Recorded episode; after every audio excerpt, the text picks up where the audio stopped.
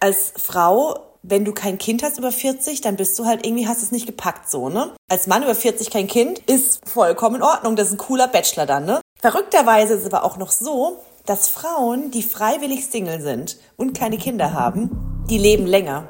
Und Männer, die keine Partnerschaft haben, sterben früher.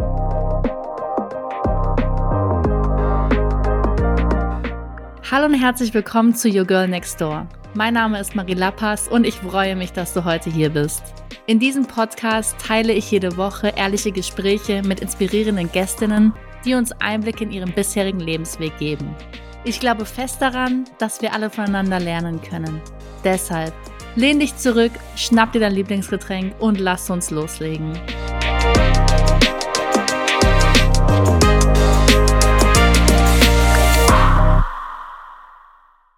Hallo und herzlich willkommen zu einer neuen Folge von Your Girl Next Door. Hallo, liebe Verena, ich freue mich sehr, dass du heute bei mir bist. Hallo Marie, ich freue mich auch. Super, ja. Lustigerweise sitzt du ja gerade bei mir in der alten Heimat in Heidelberg. So klein ist die Welt am Ende, oder? Total. Das war sehr lustig, dass wir rausgefunden haben, dass du hier quasi um die, Ecke, um die Ecke aufgewachsen bist. Wobei ich ja nicht von hier komme. Ich komme ja noch mal von südlicher, aus der Nähe von Baden-Baden, aus einem Miniaturdorf, das den wunderschönen Namen Unshurst trägt. Okay, sagt mir jetzt gar nichts, aber. Nee, das wäre jetzt auch super seltsam, wenn dir das auch noch was sagen würde. Also so viel Zufall kann es ja fast gar nicht geben. Ja, cool. Dann lass uns doch gerne direkt starten. Wir haben heute verschiedene Themen, die ich gerne mit dir besprechen möchte. Einmal so das Thema Selbstverwirklichung. Wie ist so der Weg, den wir einschlagen? Dann das Thema Kinderwunsch, was du ja auch in deinem Podcast thematisiert hast. Und dann wird uns bestimmt das eine oder andere Thema noch über den Weg laufen. Bevor wir jetzt starten, Verena, stell dich doch gerne mal vor für unsere HörerInnen. Wer bist du? Was machst du? Was zeichnet dich aus? Was zeichnet mich aus? Also ich bin Verena, ich fange mit den demografischen Daten an. Ich bin Verena, ich bin 39, ich wohne in Heidelberg, ich ähm, habe einen Freund, ich arbeite als Journalistin, aber auch als Marketingberaterin, ich gebe Seminare, ich äh, versuche mich in, als Comedian und ähm, habe im Dezember auch wieder Auftritte. Ich spiele Impro-Theater, ich tanze total gerne und ansonsten, was treibt mich an oder was zeichnet mich aus? Ich glaube, das, was meine Arbeit auf jeden Fall mich antreibt, vielleicht will ich lieber das beantworten, ist, dass ich gerne Toleranz in der Gesellschaft schaffen will für die unterschiedlichsten Themen. Das ist so das, was in meiner Arbeit mich antreibt, aber auch in meinem Privaten. Okay, sehr schön. Lass uns doch gerne mal ein bisschen zurück in die Vergangenheit. Wie bist du aufgewachsen? Wie hat dich das geprägt? Das hatten wir schon im Vorgespräch schon mal ein bisschen angedeutet. Du bist ja, wie du gesagt hast, ein Arbeiterkind, aber ich möchte nicht zu viel vorwegnehmen, deswegen das Wort geht an dich. Ja, ich bin Arbeiterkind und dann auch Aufsteigerkind. Das Wort habe ich zuletzt, habe ich irgendwie letztens erst irgendwie gelernt, dass es das gibt. Also es ist kein verrücktes Wort, aber ich bin quasi die erste Generation, die studiert hat und entsprechend bin ich so aufgewachsen, dass Arbeiten immer sehr, sehr wichtig war. Ne, also Arbeiten muss man machen, arbeiten macht man, weil es getan werden muss und nicht, weil es Spaß macht. Und das war lange auch mein Antrieb und deswegen habe ich lange gar nicht jetzt wie wahrscheinlich ein Künstlerkind oder sowas denk, gedacht, ach, ich mache jetzt irgendwas, was ich mich selbst verwirklichen will, sondern ich dachte so, ich muss irgendwas machen und wenn Arbeit sich anstrengend anfühlt, dann ist das normal. Das heißt, mein Werdegang ist eigentlich so, dass ich erstmal also ich wusste eigentlich immer, dass ich in die Medien will und dann bin ich mal nochmal komplett falsch abgebogen, weil ich nicht verstanden habe, dass die anderen nicht tatsächlich kreativer, toller, schlauer, selbstsicherer sind als ich. Also ich habe angefangen in den Medien zu arbeiten, da war ich 16, da habe ich meinen Bogi dort gemacht. Das ist in, in Baden-Württemberg, Berufsorientierung an der gymnasialen Oberstufe. Und da wollte ich unbedingt zum Fernsehen, zum Radio und habe dann auch, als ich mein Studium begonnen habe, beim Campusradio angefangen und auch beim Jugendsender vom SWR, das heißt das Ding. Und war total, ja, eigentlich da, wo ich sein wollte, um dann zu merken, oder Angst zu bekommen, zu denken, oh Gott, die anderen sind ja alle viel kreativer, krasser, schlauer, selbstsicherer als ich. Und dann musste ich erstmal davon noch weglaufen, nochmal für eine längere Zeit, weil ich einfach davon ausgegangen bin, das kann ich ja gar nicht. So. Und dann habe ich ganz, ganz unterschiedliche Sachen gemacht. Ich habe BWL studiert zum Beispiel. BWL ist wirklich das allerletzte, was mir eigentlich Spaß gemacht hat. Aber damals hatte ich einen Freund, der aus einem Akademikerhaushalt kommt.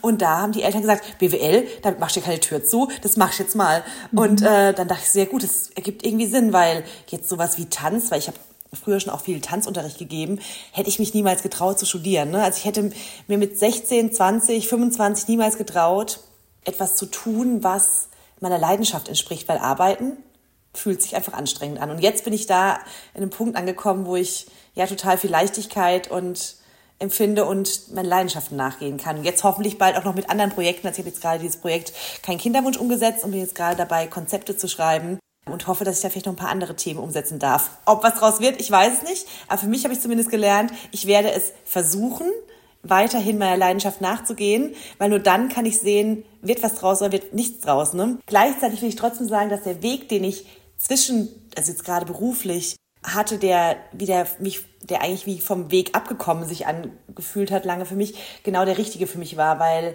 ich musste diese Umwege nehmen, um da jetzt anzukommen, wo ich jetzt bin. Das hört sich ein bisschen jetzt so, ja, sehr schicksalsgläubig oder so an, so meine ich es gar nicht, aber es war okay, so wie es war und es ist auch sehr viel Gutes in between passiert. Sehr schön. Ein bisschen wie so auf so einem Aufklappkalender. Kennst du die, wo man sich jeden Tag so einen schönen Spruch. Ja, das meine ich genau. Das ist so ein bisschen dumm. Das, so meine ich es gar nicht, sondern ich glaube, dass für mich, ich war dann zwischendurch, habe ich bei einer Unternehmensberatung im Marketing gearbeitet. Ich war Dozentin für Medien und äh, Marketing. Ich habe so viele unterschiedliche Dinge gemacht. Ich habe mehrfach im Ausland gelebt bei der Hochschule ein Startup Center mit aufgebaut. Also es waren ja auch alles gar keine verkehrten Dinge, aber mein Antrieb, wie ich es gerade schon anfangs gesagt habe, eigentlich Menschen zusammenzubringen, Toleranz zu schaffen für unterschiedliche Themen, gerne auch feministische Themen, das konnte ich da nicht umsetzen. Trotzdem waren das alles auch gute Sachen und ich glaube, aus meiner sehr unsicheren ja, Position als Arbeiterkind auch und erstmal aus diesem Ganzen musste ich mich erstmal so rausschälen. Wenn ich mit 25 in den Medien gelandet wäre, hätte ich, glaube ich, nicht irgendwann als Autorin gearbeitet. Ja. Sondern wäre in einem anderen Bereich gelandet, in einem vielleicht unsicheren oder in einem Bereich gelandet, der auch wieder in der Komfortzone gewesen wäre. Auch dann, wenn ich in den Medien gelandet wäre, wäre ich nicht sofort als Autorin hätte ich mir jetzt gar nicht zugetraut. So, das meine ich, glaube ich. Und das, ja, das, da beneide ich auch Leute drum, die irgendwie da Eltern haben oder auch Mentoren, Mentorinnen haben, die ihnen, also ohne dass meine Eltern was falsch gemacht hätten, ne, die wussten das gar nicht besser, aber da bewundere ich Leute, die einfach einen Mentor, eine Mentorin haben, die ihnen sagt, hey, trau dich das, du bist nicht weniger krass, du bist nicht weniger kreativ, du bist nicht was auch immer, sondern mach das. So. Und das hatte ich aber nicht und deswegen, weil ich es alleine machen musste und darauf bin ich auch irgendwie stolz, ist es okay, wie das war, das ist alles gut, wenn es gelaufen ist. So, ja. das.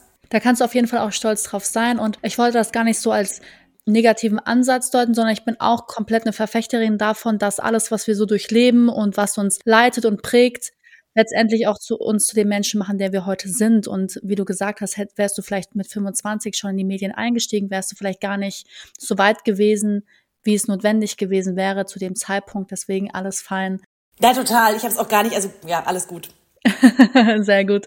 Ich meine, ich glaube grundsätzlich wer den Podcast hört und vielleicht kann sich auch die eine oder andere mit deinen Aussagen identifizieren, indem du sagst, ja, ich habe lange Jahre nicht meiner Leidenschaft gefolgt, sondern habe vielleicht auch das gemacht, was gesellschaftlich oder auch vom Background her von mir vielleicht ein Stück weit erwartet wurde. Was hat dich letztendlich ein Stück weit in Anführungszeichen befreit, dann auch deinen Weg einzuschlagen und deiner Leidenschaft zu folgen?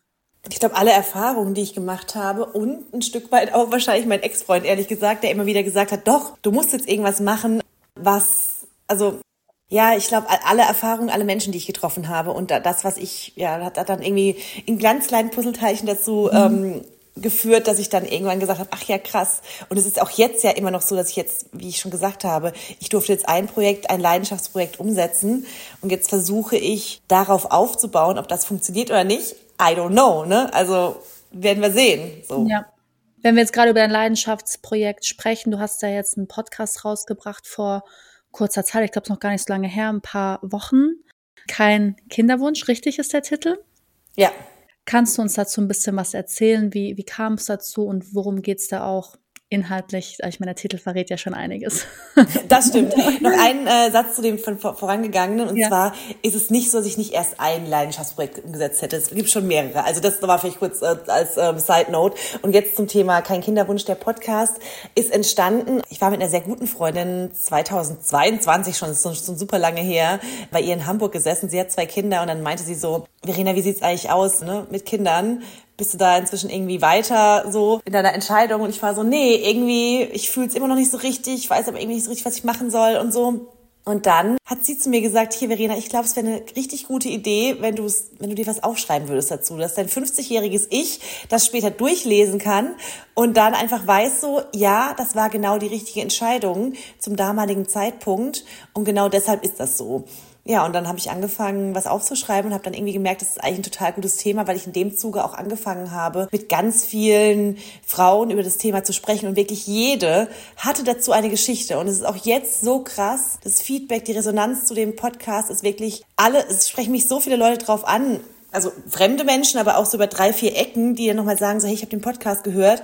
Und dann auch, weil weil ich mich ja auch relativ, das ist übrigens auch was, was ich im Leben total schön finde, weil ich mich immer relativ offen da zeige und mhm. sehr ehrlich bin. Dadurch kriege ich total tolles, ja, total tolle, ehrliche Geschichten auch erzählt und freue mich, ja, freue mich, dass ich das Projekt jetzt umsetzen durfte und dass es ganz vielen Frauen auch so ein bisschen was gebracht hat. Zumindest lese ich das aus den Nachrichten und aus den Gesprächen, die ich jetzt im Nachgang führe. Auf jeden Fall. Du bist ja zum, also es stand bei dir ja am Anfang, wolltest du jetzt erstmal, glaube ich, so wie ich das verstanden habe, mit dem Podcast herausfinden, Kinderwunsch ja oder nein. Mhm. Und du hast ja auch mit einer Frau gesprochen, die sich hat sterilisieren lassen. Ich glaube sogar mit zwei Frauen. Was war denn jetzt für dich am Ende des Podcasts dein persönliches Fazit, gerade zu deinem persönlichen Kinderwunsch? Mhm. Das ist natürlich, muss man natürlich im Podcast hören. aber für mich der Aufhänger war auf jeden Fall, dass ich immer gedacht habe, okay, ich habe keinen Kinderwunsch, aber mache ich nicht einen riesigen Fehler, wenn ich kein Kind bekomme? Weil ich immer so Gedanken hatte, wie bereue ich das später mal? Bin ich im Alter mal ganz alleine? Sind Eltern nicht irgendwie die zufriedeneren glücklicheren Menschen. Ist das nicht einfach so, dass es dazugehört? Sollte man es nicht machen?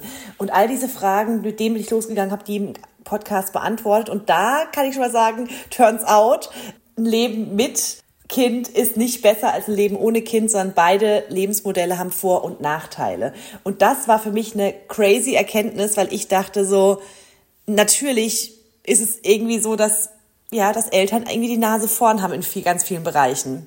Genau, und zum Thema, wie habe ich mich entschieden? Für mich war es ja ganz schlimm, dass ich immer so eine Ambivalenz bei dem Thema hatte, weil ich dachte, also in den wenigsten Momenten habe ich einen Kinderwunsch, aber trotzdem war immer so ein kleines Vögelchen in meinem Kopf, was so gedacht, gesagt hat, so, mm, wäre es nicht doch eine gute Idee? Wäre es nicht doch eine gute Mutter? Hättest du nicht doch daran total viel Spaß? Und ich habe gedacht, dass wir bei so einer existenziellen Frage wie dem Thema Kind auf jeden Fall eine ganz klare Haltung haben muss. Und zwar, ich will unbedingt ein Kind oder ich will auf gar keinen Fall ein Kind.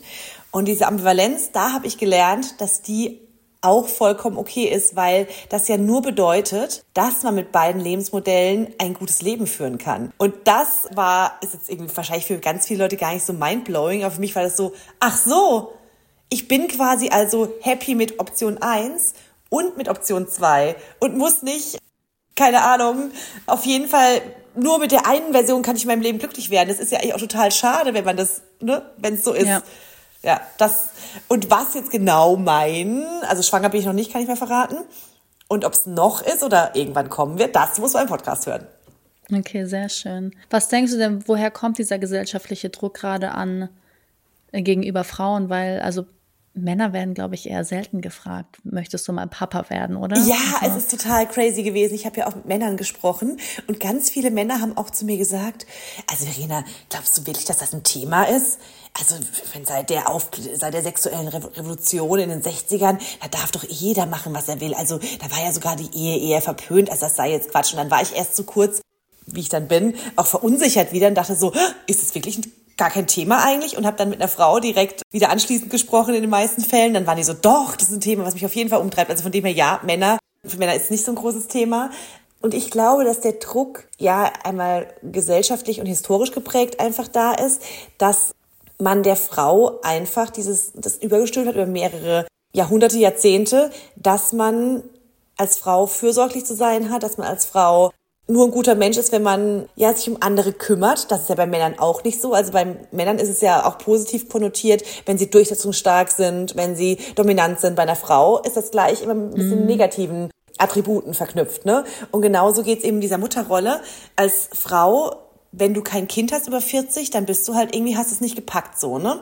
Als Mann über 40 kein Kind ist verrückterweise vollkommen in Ordnung. Das ist ein cooler Bachelor dann, ne? Ja. Verrückterweise ist es aber auch noch so, dass Frauen, die freiwillig Single sind und keine Kinder haben, die leben länger. Und Männer, die keine Partnerschaft haben, sterben früher. Das liegt an, vor allem wahrscheinlich an zwei Aspekten. Der eine ist, dass natürlich der Mental Load quasi mit dem Eingang einer Beziehung in den allermeisten Fällen von der Frau inhaliert wird und dann der Mann sich weniger Stress und Sorgen und alles macht. Aber auch an solchen Dingen wie, dass Frauen ihre Männer eher zu Vorsorgeuntersuchungen schicken. Mhm.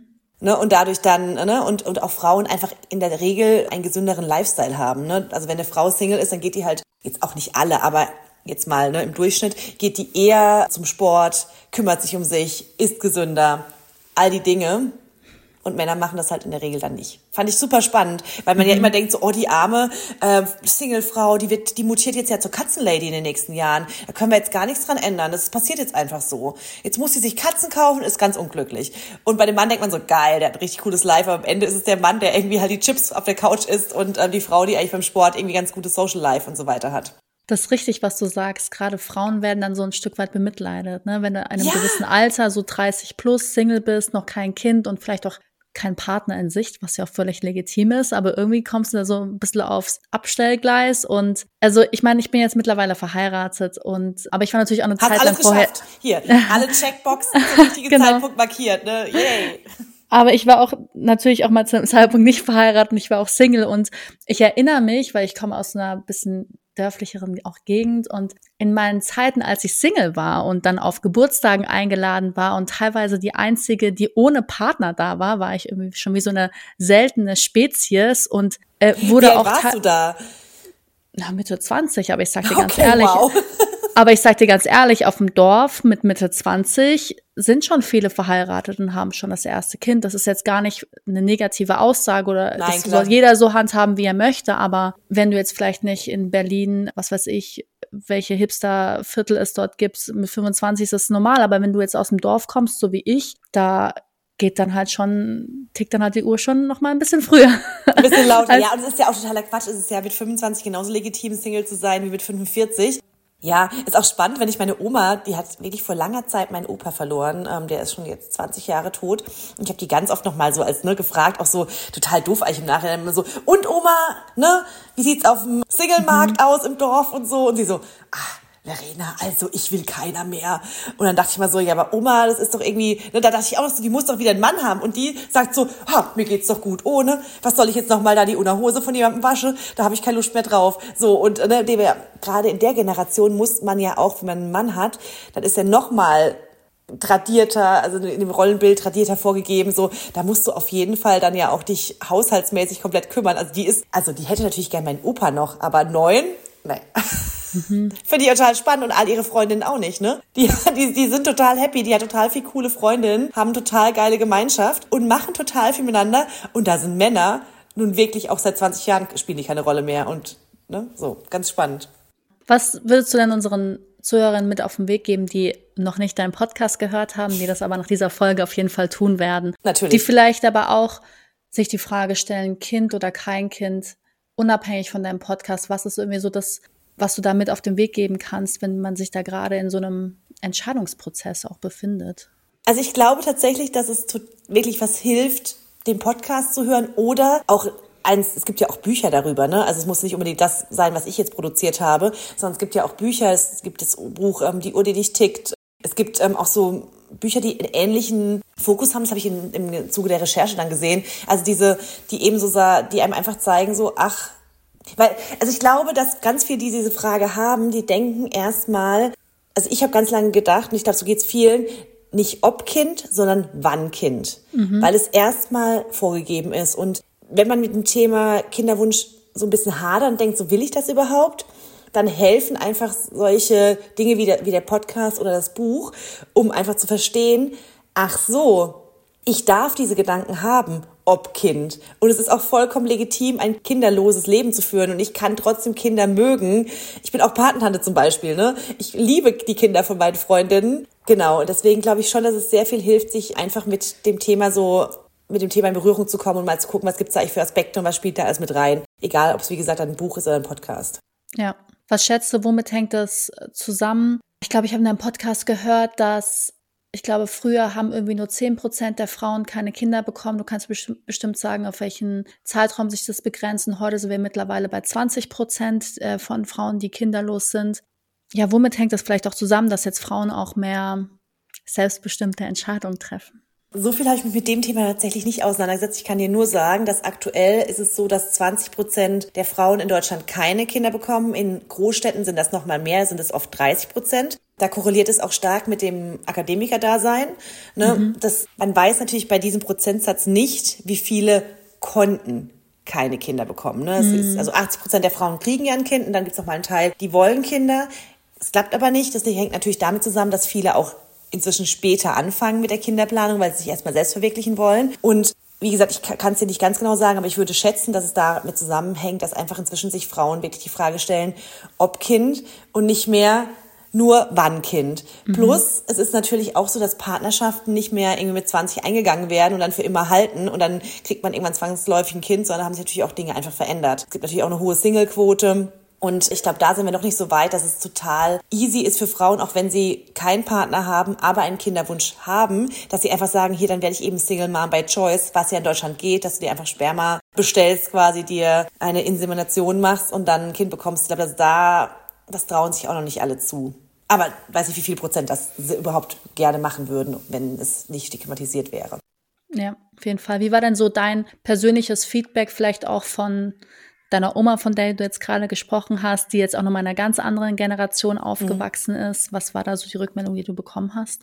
Also meine Oma, meine Oma hat zwei Enkelinnen, mich und meine Cousine. Und ich glaube, dass sie so ein bisschen äh, bei meiner Cousine den Job sieht, weil die mhm. weiß, dass ich bisher immer schon so ein bisschen so einen anderen Lifestyle hatte, auch in anderen Bereichen. Und deswegen hat, und dann sagt die, also ich habe sie gefragt, Oma, wie findest du das, wenn ich kein Kind bekomme? Und hat sie gesagt, ach, Beisch, ich habe das Gefühl, du lebst dein Leben schon so, dass es passt. Das ist doch, ob du jetzt ein Kind bekommst schon nett, das ist doch egal. Du machst schon einen guten Job so irgendwie. Und das war eben total süß. Mein Vater fände es ganz cool, wenn ich ein Kind bekommen würde. Und meine Mutter ist aber auch total entspannt. Die ist so, ach nee, Verena, ich glaube, für dich ist es irgendwie auch cool ohne Kind.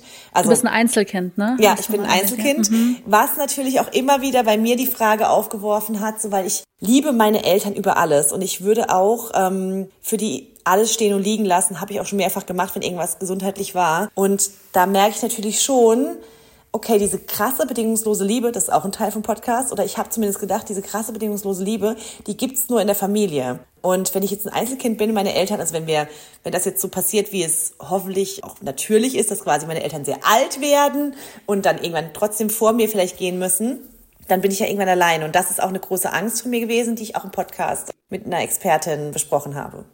Ja, auf jeden Fall im Podcast reinhören. Ich mache hier Teasings die ganze, die ganze Zeit hier Cliffhanger 1, Cliffhanger 2, Cliffhanger 3. Dabei will ich eigentlich gar nicht so verkaufen hier. Das ist ja totaler Quatsch. Nee. Das ist eine Empfehlung. Weißt du, was ich aber super interessant fand, was du auch thematisiert hast und auch in unserem Vorgespräch und dass wir mit Kindern nicht unbedingt glücklicher sind. Und ich mhm. glaube, das ist eine Sache, die uns irgendwie ganz häufig vermittelt wird, dass wir nur ein erfülltes Leben führen können, wenn wir, wenn wir Kinder haben. Und das ist ja eine Sache, die ja auch wissenschaftlich äh, bewiesen ist, dass Kinder nicht unbedingt glücklicher machen. Kannst mhm. du uns dazu ein bisschen was erzählen? Also es gibt natürlich ganz viele unterschiedliche Studien. Ich habe mit einer Expertin gesprochen, die wir uns nicht deshalb ausgesucht haben. Das ist eine Familienforscherin, Dr. Sabine Diabaté, die zu mir gesagt hat, Glück oder Zufriedenheit, das sind multifaktorielle Konstrukte. Bei denen können Kinder ein Faktor sein, der quasi zum Glücklichsein, zum Zufriedenheitsniveau oder zur Zufriedenheit beiträgt. Das muss aber nicht so sein. Gerade im ersten Lebensjahr bemerken viele Eltern erstmal einen Knick in der Zufriedenheitskurve, weil natürlich kein Schlaf, super anstrengend, ganze, das Leben hat sich auf den Kopf gedreht. Und dann ist es auch so, dass meistens das ein Kind quasi ein bisschen zufriedener macht, aber beim zweiten wieder die Zufriedenheit sinkt. In der Regel pendelt sich das aber dann wieder auf dem Level von davor ein. Es ist aber nicht auf einem höheren Niveau, was ich ja erwartet habe, dass man quasi als normal zufriedener Mensch in so eine Elternschaft reingeht und dann mit einem höheren Level an Glücklichkeit und Zufriedenheit rauskommt. So ist das eben nicht. Und das fand ich ganz spannend. Ähm, sie hat mir nochmal erklärt auch, dass wir ja einfach auch in ganz unterschiedlichen Dingen unsere Zufriedenheit, unser Glück finden können. Und das, das da kann, wie gesagt, können Kinder ein Teil sein, muss aber nicht so sein. Ja, und was ich auch super spannend fand, ein Ergebnis, was ich noch teilen will, ist, dass viele Leute haben ja einen Kinderwunsch und auch einen unerfüllten Kinderwunsch, kriegen dann eben kein Kind. Und was wir auch in der Studie gelesen haben, ist, dass man nennt das dann so widrige Lebensumstände.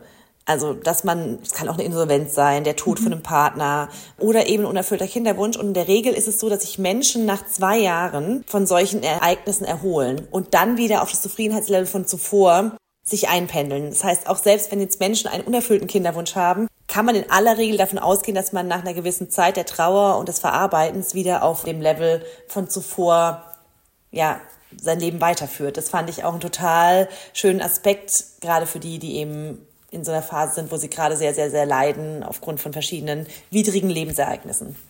Ja, super spannend auf jeden Fall und auch ja ein sehr, sehr wichtiges Thema, dass wir dem Ganzen auch Gehör verschaffen und Sichtbarkeit, weil ich denke, am Ende des Tages beschäftigt es doch viel, viel mehr Frauen, als wir tatsächlich denken. Und ich kann mir auch vorstellen, dass es natürlich auch ein Thema ist, was einem auch nicht so einfach wahrscheinlich fällt, auch da ganz offen drüber zu sprechen, weil ich glaube, die erste Resonanz, die man meistens bekommt, ist irgendwie automatisch erstmal ein bisschen Unverständnis, glaube ich, bei den meisten, weil es irgendwie auch dazugehört, ein Kind zu bekommen. Und deswegen glaube ich auch, dass wir ja viele Frauen auch damit ermutigen können, auch ihr, ihren eigenen Weg zu gehen und auch zu sagen, auch hey, wenn du kein Kind kriegen möchtest, dein Leben kann trotzdem erfüllt weitergehen. Ja, de definitiv, definitiv. Ja, cool, Verena. Also ich sehe, dein, dein Leben ist super vielseitig und du hast auch schon im Ausland gelebt, hast du mir gesagt. Und bis du jetzt zu deiner Leidenschaft gekommen bist, äh, zu den Medien hat es ja auch einige Zeit gedauert. Wenn du jetzt mal ein paar Jahre zurückblickst und vielleicht zu dem Zeitpunkt wieder zurückgehst, als du dein BWL-Studium begonnen hast, was wären denn so ähm, vielleicht Tipps oder Ratschläge gewesen, die du vielleicht zu dem Zeitpunkt gerne mal gehört hättest von einer Person, die jetzt da ist, wo du heute bist? Ja, total viel hätte ich gerne gehört. Ich würde mir auch wünschen, dass sowas im äh, Anfang des Studiums oder auch Ende der Schule äh, passiert, dass man irgendwie so Mentoren, Mentorinnen an die Seite gestellt bekommt. Was hätte ich mir gewünscht? Ich hätte mir auf jeden Fall gewünscht, dass jemand mir gesagt hätte, hey, alle anderen, die hier um dich rum im Raum sind, sind mindestens genauso unsicher wie du. Und wenn nicht, sind sie wahrscheinlich auch ein bisschen Idioten, weil gewisse Unsicherheit, glaube ich, gehört, gerade wenn man Anfang 20 ist, auf jeden Fall irgendwie dazu. Ich hätte meinem jüngeren Ich auch gerne gesagt, so, hey, verfolg deine Träume, weil es sind Baby-Steps, aber wenn man immer wieder einen Schritt geht und auch Rückschläge hinnimmt, dann und sein Ziel verfolgt, dann kommt man da in der Regel auch an. Klar gibt's immer eine Art von Limitierung. Also ich hätte jetzt nicht in den 90ern Victoria's Secret Model werden können, weil ich halt nur 1,65 bin und auch die Schenkel dazu nicht habe. Okay. Aber selbst das ist ja heute möglich, ne? Von dem her, so im Rahmen der Möglichkeiten auf jeden Fall unbedingt, unbedingt Ziele verfolgen und nichts davon als zu groß zu sehen, ne? Ich glaube, wenn ich irgendwie Ingenieurin hätte werden wollen, dann hätte ich mir das auch erlaubt, das zu denken. Aber zu denken, ich will Autorin sein, fand ich total vermessen von mir. Und man soll auf jeden Fall gar nichts vermessen finden. Das finde ich mhm. irgendwie auch total wichtig, sondern einfach denken, das ist cool, das will ich tun, das entspricht meiner Leidenschaft und dann da ganz, ja, in Baby-Steps sich dem Ziel nähern und dabei auf jeden Fall den Weg enjoyen. So. Ja. Und was ich auch beim, äh, oh Gott, ich will noch ganz viele Sachen beim Jüngeren Ich sagen. Ich will meinem Jüngeren Ich auf jeden Fall auch sagen, mach Pausen.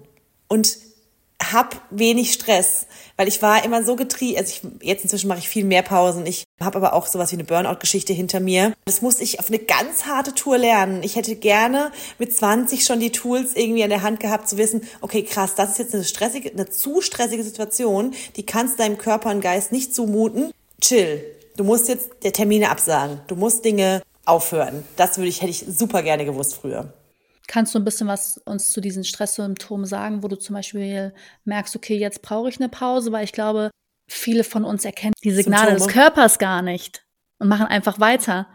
Ja, ich, also ich glaube auch, dass es wahrscheinlich bei allen Menschen ein bisschen unterschiedlich ist, mhm. sehr individuell. Bei mir ist es so, dass wenn ich zu gestresst bin, dann schlafe ich schlechter.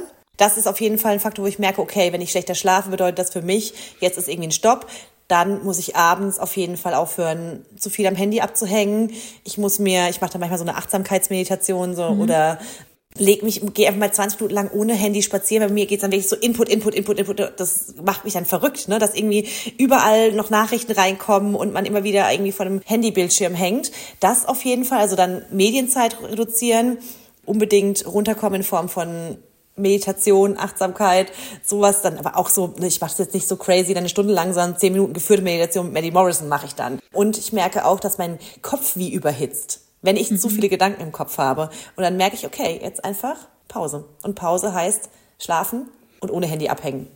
Vielleicht auch eine Anmerkung zu den Pausen. Ich glaube, was wir auch ganz häufig missverstehen, ist, dass wir auch irgendwie schon seit der Kindheit eingetrichtert bekommen, dass wir uns Pausen verdienen müssen. Mhm. Aber uns stehen Pausen zu, unabhängig davon, wie viel wir machen, wie viel wir arbeiten. Ich glaube, es ist einfach auch super wichtig zu sagen, okay, ich darf Pausen machen, egal wie viel ich heute gearbeitet habe oder gemacht habe. So eine Pause zu machen, steht mir zu und die Regeneration ist genauso wichtig wie die produktive Phase. Total. Und dann ist aber schon wieder witzig bei mir, wenn ich zum Beispiel, ich bin dann oft im Fitnessstudio und danach noch in der Wellnessabteilung. Und das Krasse ist, dass wenn ich auch Pausen mache und im Wellness abhänge, weil da ist ja dann kein Handy dabei, dann hab ich, bin ich total kreativ auch und habe ganz mhm. viele Ideen, was gar nicht sein muss, weil dann ist ja quasi schon wieder die Pause Zweck, um etwas Neues zu entwickeln. Das soll es auf gar keinen Fall sein. Passiert bei mir manchmal automatisch. Und ich stimme dir tausendprozentig zu, auf gar keinen Fall sich Pausen verdienen müssen aber ist irgendwie tatsächlich so gelernt, auch bei mir definitiv.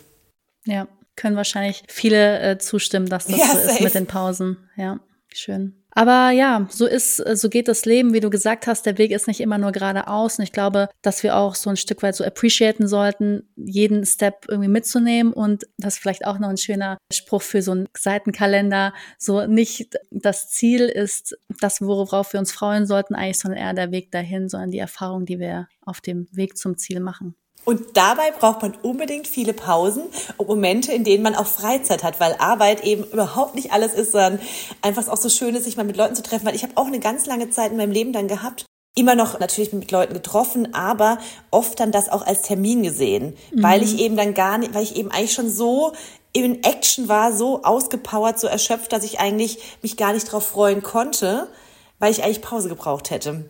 Und inzwischen versuche ich eigentlich, dass mein Arbeitsleben es trotzdem, es geht natürlich nicht immer, es wäre schön, wenn es so wäre, aber ich versuche eigentlich, dass mein Arbeitsleben es zulässt, dass ich abends noch Energie habe, auch nicht jeden Abend, aber eins, zwei, dreimal die Woche, mit Wochenende inklusive, dass ich auch noch abends Energie habe, mich mit Leuten zu treffen oder tagsüber. Und dass ich Mittagspausen mache, lerne ich auch immer noch ein bisschen. Genau. Das sind aber auch alles ja, Dinge, wo ich auch noch nicht ausgelernt habe. Ja. Leider. Ich glaube, es ist wichtig einfach, weißt du, dass wir so auch die Achtsamkeit haben und dass wir das zumindest wahrnehmen und Schritt, Schritt für Schritt umsetzen und uns dem Ganzen überhaupt erstmal bewusst sind. Ich glaube, das ist schon der erste Schritt in die richtige Richtung. Ja. Ja, definitiv. Und natürlich, manchmal ist es auch so, es gibt einfach Leute, die können gut damit, ich glaube, es gibt so zwei Menschenarten. Die einen sind die, die kommen total gut damit zurecht, wenn ihnen noch 38.000 WhatsApp und E-Mails nicht beantwortet sind, so rote Zahlen da stehen. Und andere wie ich, ich komme damit überhaupt nicht gut zurecht. Ich muss immer alles sofort beantworten und ne, habe dann schlechtes Gewissen, wenn ich nicht geantwortet habe.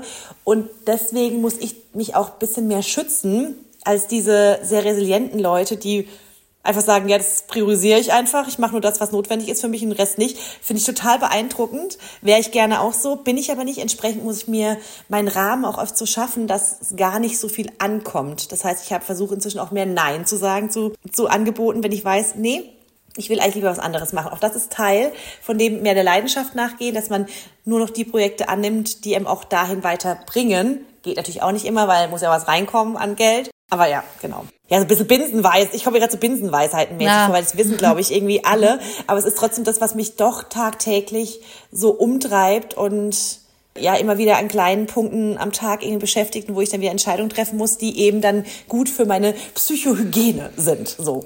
Auf jeden Fall. Ich bin da komplett bei dir, Verena, weil ich bin mir sicher, dass am Ende des Tages uns alle immer sehr, sehr ähnliche Sachen triggern oder beschäftigen. Und das ist ja auch Teil des Podcasts, dass wir genau über diese Sachen offen sprechen, weil nur wenn wir über Dinge offen sprechen, weiß man am Ende des Tages auch, dass man damit nicht alleine ist, weil gerade auf Social Media sprechen wir über genau diese Sachen sehr, sehr selten, weil wir immer nur die schönen Momente zeigen. Aber dass es dich verrückt macht, x WhatsApp-Nachrichten unbeantwortet zu haben, macht mich genauso verrückt. Aber hätte ich jetzt nicht gewusst, wenn wir nicht miteinander gesprochen ja. hätten. Und ich glaube, deswegen ist es so wichtig, dass wir einfach auch anfangen, wieder ehrliche Gespräche zu führen und uns vielleicht auch ein bisschen verletzlich zeigen, weil nur so können wir auch am Ende des Tages wieder Verbindungen zueinander aufbauen. Mhm. Ja, das stimmt total. Und ich bin auch großer Fan davon, sich, also ich habe in meinem Leben immer die Erfahrung gemacht, wenn ich was von mir preisgebe, dann bekomme ich so viel tiefer auch zurück und muss mich eben nicht über das Wetter unterhalten. So, so von dem her, ähm, ja. Ja, schön. Du weißt ja, dass mein Podcast Your Girl Next Door heißt und mein Ziel ist es auch, weibliche Vorbilder ja, nicht hervorzubringen, aber ein Stück weit Frauen wie dir auch eine Bühne zu geben, deine Geschichte zu teilen. Was macht dich denn, Verena, zu einem Your Girl Next Door beziehungsweise einem Vorbild für andere Frauen da draußen? Das weiß ich, ey. Ich habe die Frage ja auch bekommen vorab und dachte so, was soll ich jetzt da sagen? Das ist äh, super unangenehm, sich irgendwie da jetzt irgendwie ja so zu profilieren gefühlt. Deswegen, ich weiß es nicht. Ich freue mich einfach nur, dass also ich, ich freue mich, ich mache ja auch so Marketingberatung bei dem Gründerinnenzentrum und da gebe ich heute Nachmittag sogar noch ein Seminar. Und für mich ist es total toll, dass ganz, also ich mag Männer auch, ne, aber ich finde es total toll, dass Frauen sich connecten, sich unterstützen, sich gegenseitig ja Mut zusprechen.